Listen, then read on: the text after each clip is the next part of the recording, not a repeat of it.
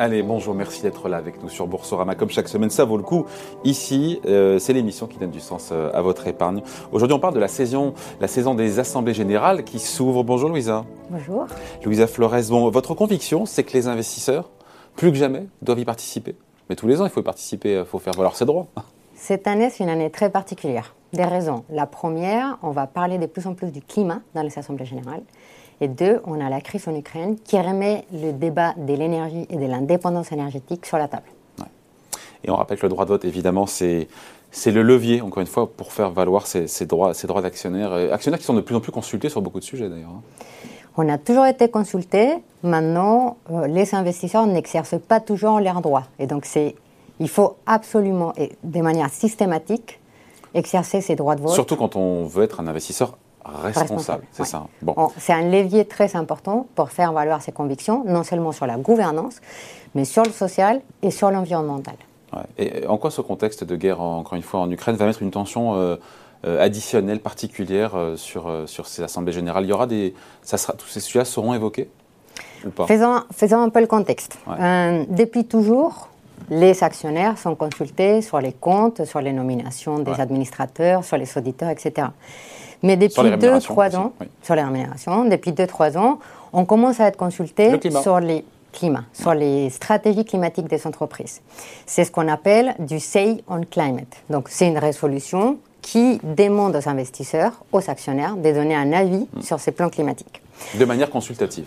De manière consultative, exactement. Donc maintenant, pourquoi c'est important? Parce que c'est là où on va valider la stratégie climatique d'une entreprise. On va dire oui, je suis d'accord, et c'est une stratégie qui va normalement jusqu'à 2050.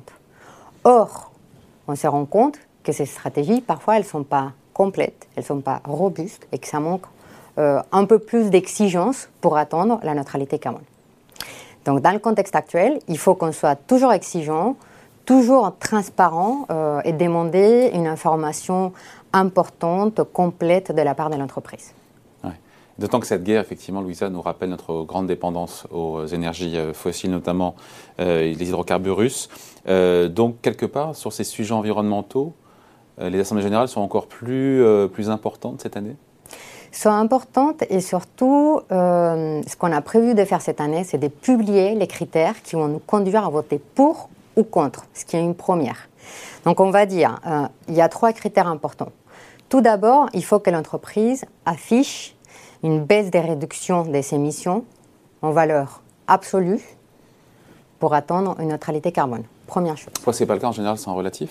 C'est en relatif. Relatif par rapport à quoi d'ailleurs? À la croissance, euh, au chiffre d'affaires, à des indicateurs que parfois vous ne pouvez pas comprendre en fait comment ils vont atteindre cette neutralité carbone en 2050.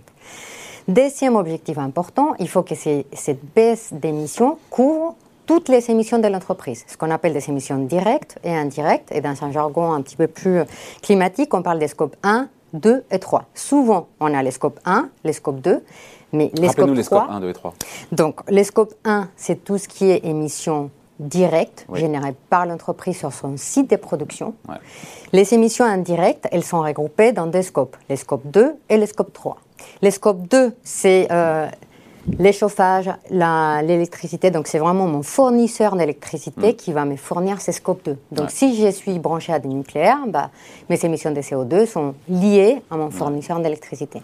Et le 3, ce sont les et clients Et les 3, c'est l'amont et l'aval. C'est soit euh, les cultivateurs, si je suis une entreprise agricole, soit c'est le client en aval. Donc c'est lui qui conduit la voiture, c'est lui qui utilise de l'essence, c'est lui euh, les avions qui vont utiliser du kérosène. Donc c'est clair que le scope 3 c'est le plus compliqué parce que l'entreprise ne les contrôle pas, ne les maîtrise pas. Mais pourtant, il est quand même responsable.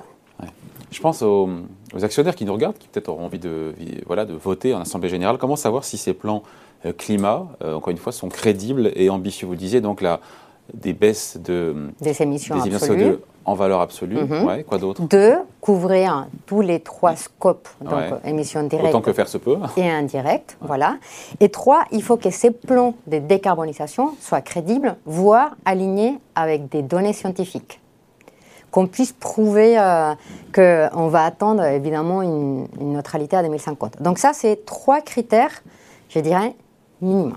En fait, si on n'a pas ça, Euh, il faut, Et on l'a, on l'a pas en général, au travers des AG passés Les années précédentes, on les a pas eu. On n'a pas eu les Scope 3, on n'a pas eu par exemple une baisse euh, des émissions en absolu, on n'a pas eu euh, un certificat comme quoi cette baisse des, des émissions s'est alignée avec la science. Donc là, ce qu'on veut, c'est vraiment être plus exigeant. Et je pense qu'aujourd'hui, valider un plan ou une résolution climatique en disant c'est une bonne chose sans regarder le contenu, je pense que ça va être très, bah, très nuisible pour l'économie. Si tant est d'ailleurs que la direction se, se, saisisse du vote aussi, ils se disent en fonction, voilà, si c'est approuvé ou pas, comment après d'ailleurs, euh, qu'en fait, euh, qu'en fait de la direction après du, du vote hein? on, a, on, a, vu parfois sur des rémunérations, euh, les actionnaires étaient contre et pour autant ça ne faisait pas toujours bouger les lignes. Hein. Ce qu'on va aussi publier dans notre politique de vote, c'est justement utiliser d'autres leviers c'est pas seulement voter contre une résolution climatique. Ça peut aussi nous conduire à voter contre la nomination euh, d'un administrateur, voter contre la rémunération d'un patron, pour lui faire savoir que la stratégie climatique, c'est un axe euh, structurant et qu'il ne faut pas non seulement nous traiter comme si c'était euh, euh, quelque chose de réducteur, mais que ça touche à toute la stratégie. Donc si on vote contre d'autres résolutions pour montrer euh, cette insatisfaction, ça peut envoyer un message plus fort. Ouais, et puis l'entreprise, euh, notamment, qui doit aussi euh, accompagner cette baisse des émissions de, de CO2 par, par de l'investissement. Ça, c'est la preuve de, oui. de, sa bonne volonté, de oui. sa crédibilité, avec des chiffres détaillés sur, je sais pas, 3 ans, 5 ans Exactement, c'est ce qu'on appelle les CAPEX. C'est oui. voir comment ces CAPEX, ces nouvelles dépenses d'investissement de l'entreprise, vont accompagner que la met les moyens, décarbonisation. mais les moyens pour Exactement. atteindre ces objectifs. C'est de la seule manière qu'on va voir que ces plans sont crédibles, parce que c'est très bien d'annoncer des baisses des objectifs, mais si on ne voit pas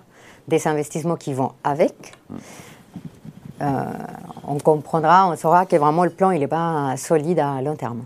Bon voilà, merci beaucoup. Explication signée Louisa Flores. Merci Louisa. Merci.